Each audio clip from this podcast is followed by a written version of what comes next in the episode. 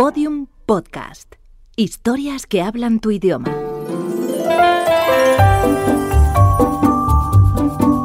Historias de medianoche. Chicho Ibáñez Serrador.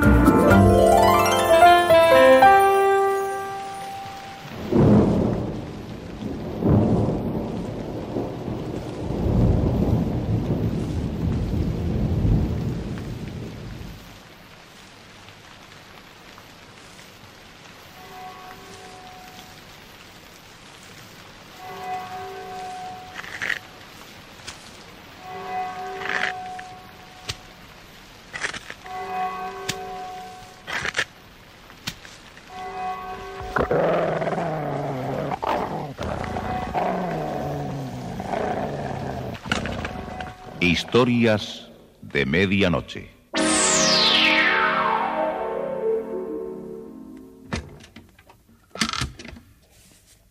Buenas noches.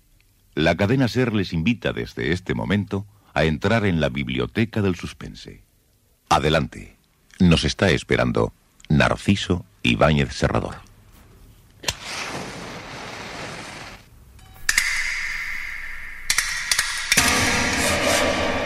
A mí las casas embrujadas me han merecido el mayor de los respetos. Y no supongan por eso que yo creo en la existencia de los duendes. No, no, no.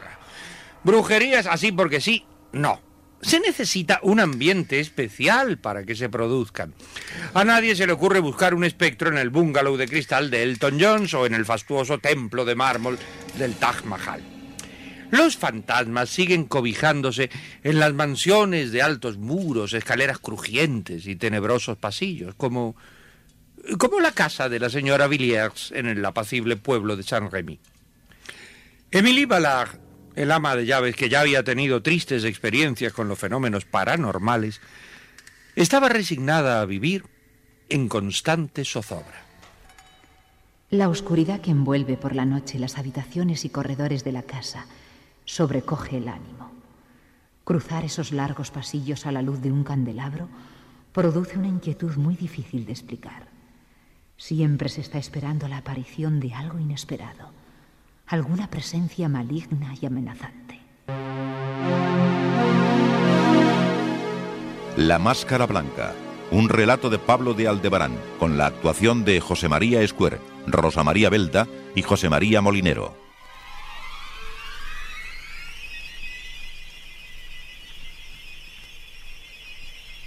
Después de la cena, la señora Villiers solía pedirle a Émilie eh, que le leyera en voz alta algún libro de su extensa biblioteca.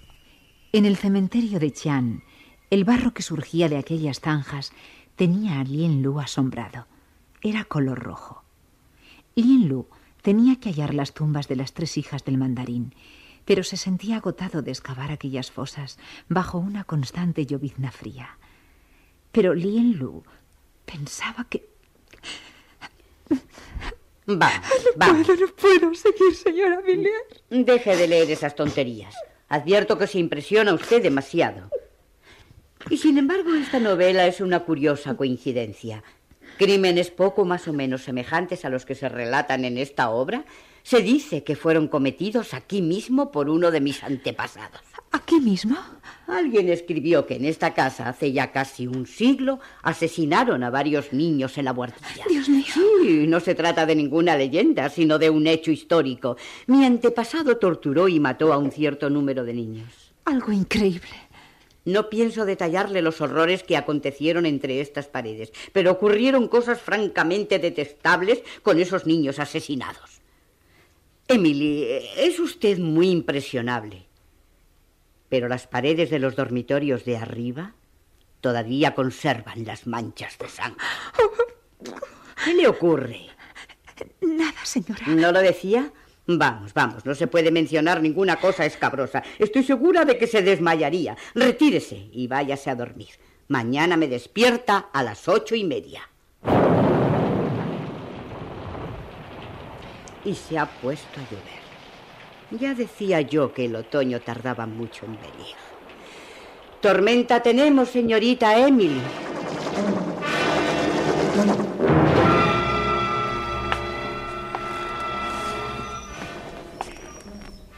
Cuando dice que se va a dormir, se queda con sus ojos semiabiertos, como si me vigilara dormida.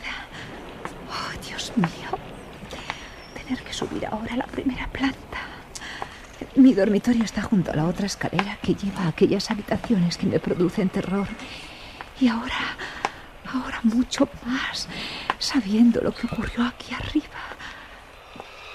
Cruzó por un estrecho pasillo y de pronto se detuvo. El sonido ha venido del dormitorio de la señora Villiers. Ah, no voy a poder seguir. Siento que mis piernas se niegan a obedecer. Avanzó tres pasos y fue entonces cuando la puerta del dormitorio de la señora Villiers comenzó a abrirse lentamente.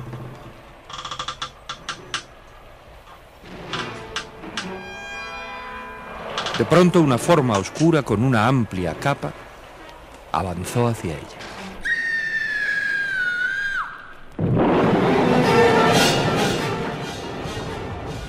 ¿Qué ocurre, señorita Emily? Escuché que gritaba. ¿Pero qué es eso? Arrodillada en el suelo y llorando. Es inconcebible, Emily. Haga el favor de levantarse. Arriba la, la, la puerta se, se abrió su dormitorio y, y una cosa negra avanzó. Surgió de Vamos, detrás. vamos, déme la mano y póngase de pie. ¿Dónde vio esa forma negra? ¿Arriba? Sí, sí, sí, en su dormitorio. Un hombre con capa. Vamos, va, no sea niña. Subiremos las dos para que vea que todo ha sido un espejismo. No, no, no quiero subir otra vez. Usted vendrá conmigo. Al terror hay que vencerlo. No saca nada con quedarse aquí igual que un pájaro asustado.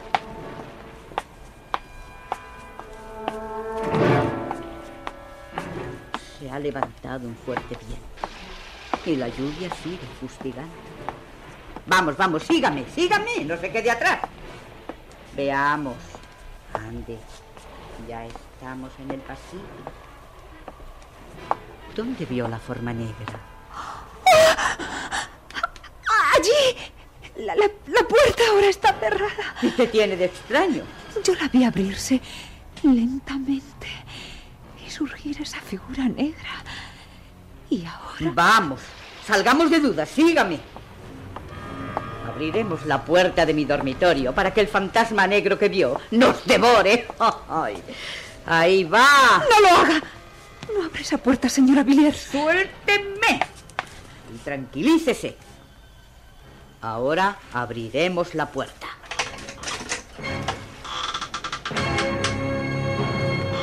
En cuanto abrió la puerta, una forma oscura se abalanzó hacia la cara de Emily. No grite, por favor. No ve lo que es esto. La cortina que hay detrás de la puerta. Mi ventana se ha abierto con el viento y la corriente de aire hace ondear la cortina negra a través de la puerta. Realmente ridículo lo que le ha ocurrido a Emily. Tenerle pavor a una cortina negra es algo infantil.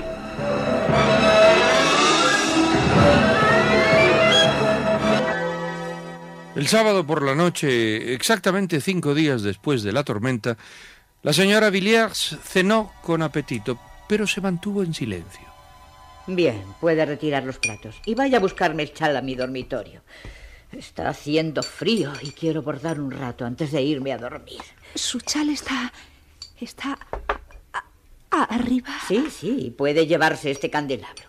El chal lo tengo sobre la silla de la ventana. Espero que no vuelva a tener esos histerismos ridículos, señorita Emily. Oh, no, no, no, no, no. No, es que... es que me impresionaron las explicaciones de la otra noche y... y ese pasillo de arriba... ¿Acaso cree usted que la casa está embrujada? No quisiera pensar en eso. Pues entonces hágame el favor de traerme el chal. Tengo mis hombros helados. Eh, yo la esperaré en la biblioteca. Apresúrese, que la tormenta eléctrica no tardará en desatarse. Los relámpagos y los truenos llegarán dentro de un rato, como todas las noches. Ahora avanzaba por el lóbrego pasillo.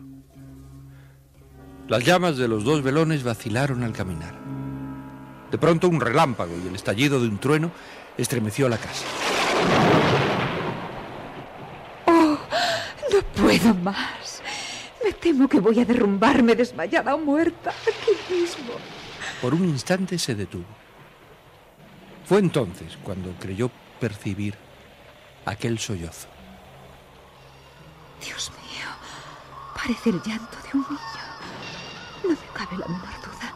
Alguien está llorando en el dormitorio de la señora Villiers. ¿Quién puede llorar de ese modo? Hay un niño en la casa. Comprendió que tenía que reunir todo su valor. Después de todo, también puede ser el viento. Dios mío, y sigue y sigue. ¿Será realmente el viento? Tendré que abrir la puerta y entrar en el dormitorio de alguna manera.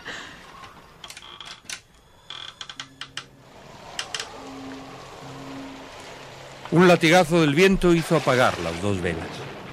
Emily quedó a oscuras en el marco de la puerta, desorientada. Después avanzó tambaleándose hacia la ventana del cuarto y la cerró. El chal. ¿Dónde está el chal? Esta oscuridad es horrible. Aquí. No, no, no. Aquí. Sí, el chal está. Sus manos habían palpado algo húmedo y, y blando, como, como una toalla mojada o, o un alga marina deshecha o, o tal vez unas ropas de niño empapadas en sangre. Dios mío, ¿qué, qué- qué es esto? No es el chal.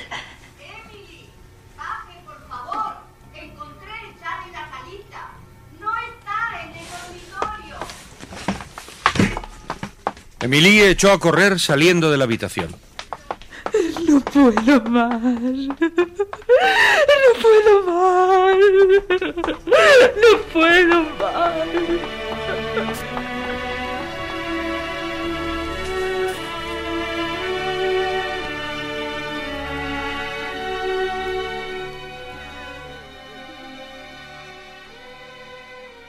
En la casa del reverendo Monsurí, su hermana había comenzado con su tema favorito. Y bien, ¿qué has pensado sobre el asunto de la señorita Emily? Pues no le he hallado solución. Les da techo, comida y dinero. Y se muestra amable con ellas. ¿Quién podría hablar de torturas? Nosotros sabemos que la está matando lentamente. Imagínate que trate de ir a la casa de la señorita Villiers y le haga preguntas. Ella llamará a la señorita Emily para preguntarle delante de mí si tiene alguna queja. Y seguramente que la dama de compañía responderá, naturalmente que no. Ah, estás diciendo estupideces. Es necesario que tomemos la ofensiva. Le dirás simplemente que Emily se está muriendo. Le recordarás que dos de sus amas de llaves murieron en su casa. No sacaremos nada en limpio. Si al menos pudiéramos hablar con la señorita Valar a solas. ¿La señorita Valar? Precisamente está cruzando la calle en estos momentos. Mira por la ventana. ¡Qué coincidencia! Llámala. Llámala para que entre un momento. Y ahora Emily Ballard se hallaba sentada en la sala del reverendo Monsurí con una taza de té en sus manos. Todo esto me lo imaginaba. Sabía que estaba usted aterrada. Entonces, ¿es la casa lo que la atemoriza? Sí, esa casa es horrible. Es, es un espantoso animal que respira, llora. Un laberinto lleno de sombras y susurros. Deje esa casa. No trabaje más al servicio de la señora Villiers. ¿Marcharme? No sabría dónde ir. Y no dispongo No, de... no, no, no, no, de eso no se preocupe. Ya pensaremos alguna solución. Eh, podría venir aquí hasta que encuentre trabajo en otra parte. Estamos decididos a ayudarla, señorita Valar. Son ustedes muy amables, pero no sé si voy a atreverme a decirle a la señora Villiers que no quiero seguir a su servicio. Usted no dirá nada. Mi hermano irá a hablar con esa urraca y le dirá que usted se viene a nuestra casa. Pero, Clarisa, Lo he dicho, señorita Valar. Mientras tanto, no se deje atemorizar por esas cosas que cuchichean por la noche. Es la vieja la causa de todo. Clarisa. Esa endemoniada mujer es una bruja profesional. ¡Basta! Me hace leer en voz alta libros extraños de sortilegios y me habla todo el día de cosas espantosas que han ocurrido en esa casa. Y he visto varias veces la cara blanca de un niño por la ventana. Llamaré hoy mismo a la señora Villiers solicitándole una entrevista.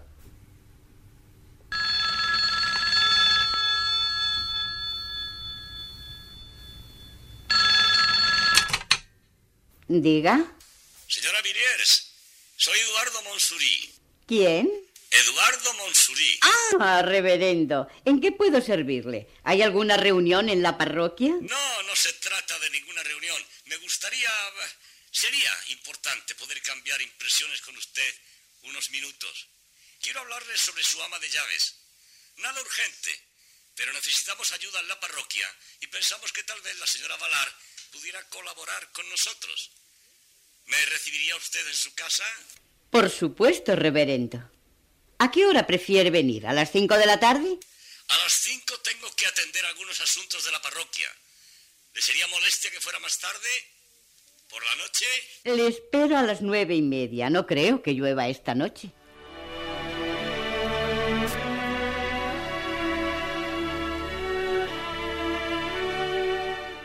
Emily Ballard pasó casi todo el día pensando en que las penumbras que la rodeaban iban a desaparecer.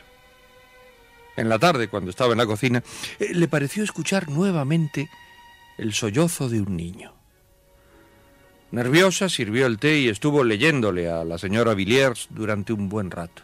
Luego fue a preparar la cena. Si no supiera que todo esto que me rodea va a desaparecer muy pronto, no me sentiría con fuerzas para permanecer un minuto más en esta casa. Tiene una acción maléfica. Sus paredes, sus cuadros, todo esconde algo pasado. Y ese tapiz horrible con sus cuatro ataúdes. Esta será la última noche, lo sé.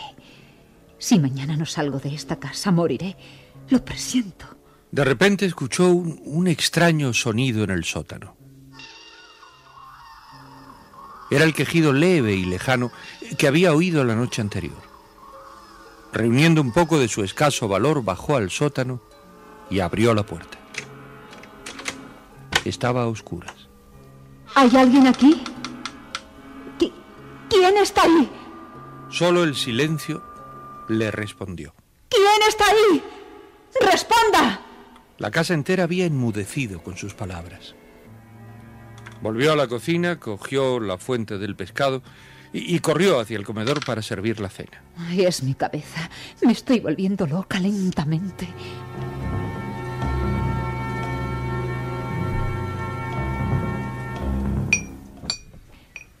A las nueve estaba sentada en el otro extremo de la mesa observando a la señora Villiers. ¿Por qué no come, Emily? No tengo apetito, señora Villiers. Lo siento. Tiene que comer. No saca nada con debilitarse. A propósito, ¿estuvo hoy hablando con el reverendo Monsurí? ¿Yo? No, señora. Simplemente lo saludé al pasar por delante de su casa. ¿Está segura que fue eso nada más? ¿Un saludo? ¿De qué tendría que hablar con el reverendo? Está bien, retire los platos y venga a leerme un rato. Era una narración morbosa de unos espíritus que envolvían a un anciano. ¿Qué piensa de esta historia, Emily? Es muy incomprensible. Lo que pasa es que está leyendo muy mal esta noche. Eh, Vaya a buscarme las pastillas que tomo. Creo que he dejado el frasco en mi dormitorio. Emily se levantó lentamente y con paso automático cogió el candelabro del comedor, se dirigió hacia la escalera y comenzó a subir.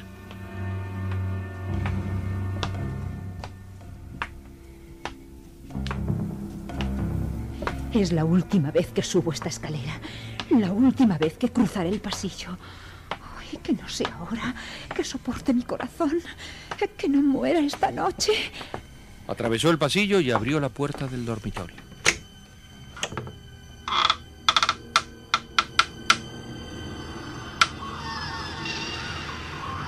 Entró en el cuarto.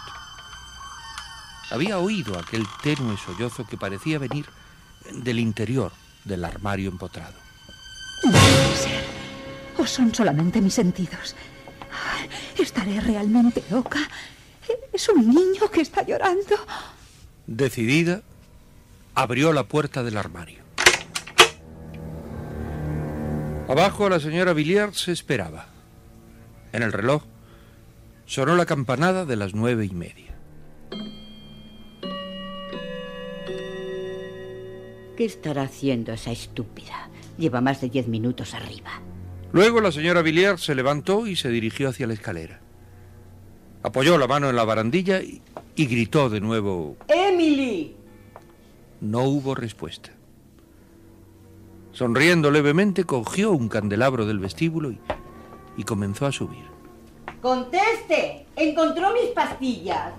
Cuando cruzaba el pasillo, una ráfaga de viento se filtró por una ventana y apagó las velas. La señora Villiers siguió el camino a oscuras. Un demonio de muchacha. ¿Dónde se ha metido? No contesta. Ya estoy en la puerta de mi dormitorio. ¿Eh? Está abierta. Avanzó por el cuarto y observó la puerta del armario abierta.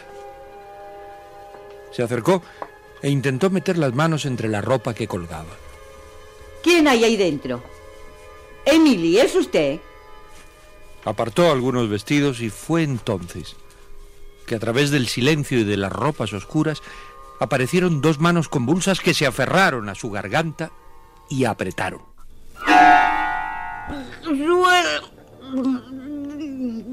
Atraída hacia el interior del armario por una fuerza irresistible, entre aquellos vestidos sofocantes y, telas agitadas, no, no podía más que golpear y golpear y golpear a ciegas, pero, pero los golpes se fueron debilitando.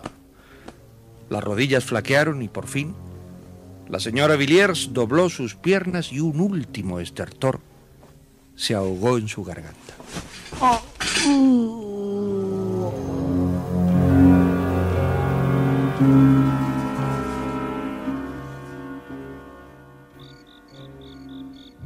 El reverendo Monsurí empujó la puerta de entrada al jardín y se quedó contemplando la silueta negra del caserón. Y luego dirán que la casa no está embrujada. Parece un nido de brujas. Me dan ganas de echar a correr hacia mi casa y alejarme de estas tinieblas. Por fortuna no tienen perros, si no, no entrarían aquí ni los cobradores del agua. Debo parecer el peregrino, aquel que por un camino solitario avanza en el espanto y terror del viejo cántico de la divina comedia. Llegó ante la puerta que estaba entornada y golpeó en ella tímidamente. Señora Villiers, soy yo, Eduardo Monsurí. Como nadie contestara, empujó la puerta y penetró en el oscuro vestíbulo. Sobre una mesa había una sola vela casi consumida. Qué extraño. Señora Villiers, soy yo.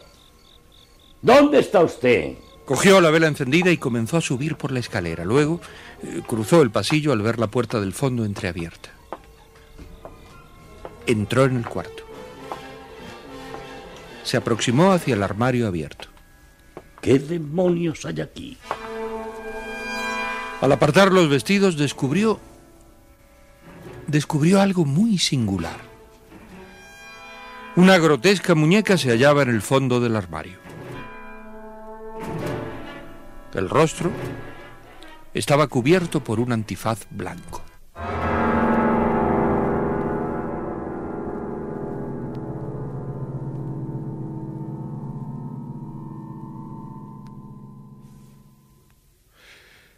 El comisario encendió su vieja pipa y se acomodó en su asiento. Frente a él estaban el reverendo Monsurí y su hermana. Encontramos a Emily Valar esta madrugada, a las afueras de San Remy. Ha sido internada en un hospital. Me temo que tiene perturbadas sus facultades mentales. Comisario, una mujer tan asustadiza, ¿cómo pudo asesinar a la señora Villiers? La teoría es que Emily Valar subió al dormitorio y encontró la muñeca que tenía la señora Villiers dentro del armario. Y también descubrió de dónde procedían los susurros y lamentos. Todo era una superchería, un engaño de la señora Villiers para enloquecerla. Y su miedo se convirtió en odio y despedazó este muñeco. Exactamente. Y al sentir los pasos de la señora Villiers, que venía a buscarla, quiso también exterminarla. Y la estranguló con un cinturón. Y lo hizo para acabar con los espectros imaginarios que la rodeaban. La anciana quería siempre que se creyera que su casa estaba embrujada y aprovechaba la llegada de algún visitante para mostrar por el vidrio de su ventana este muñeco con la cara angustiada. ¿Y por qué apareció la muñeca con un antifaz blanco? No se lo podría decir. Todo era un juego de la anciana. Un momento. Un día nosotros escuchamos los lamentos reales de un niño. No lo puedes negar, Eduardo. Sí, eso es verdad. Esos susurros eh, ya supimos de qué se trataban. en el conducto de la chimenea hay colocadas unas latas onduladas que con el viento producen un sonido muy similar al gemido de un niño. De modo que todas las brujerías eran inexistentes. ¡Oh, qué desilusión! Reverendo, he sabido que el municipio quiere ofrecerle esa casa para convertirlo en centro parroquial. Pues, eh, pues no me agradaría tener mi despacho dentro de esos muros. Yo no creo en brujas, comisario, pero me dan mucho miedo. La Máscara Blanca, un relato de Pablo de Aldebarán, con la actuación de José María Escuer, Rosa María Belda y José María Molinero. Historias de Medianoche. Diariamente de lunes a viernes por la cadena Ser, una selección de relatos con los componentes del suspense y del humor negro presentados por Narciso e Ibáñez Serrador. Y mañana, pues, pues mañana les espero con una historia de los viernes, estas historias que empiezan y terminan la misma noche. Hasta mañana, en nombre mío y del conejo. Historias de medianoche, con mucho suspense. Síguenos en Twitter, arroba podiumpodcast y en facebook.com barra podiumpodcast.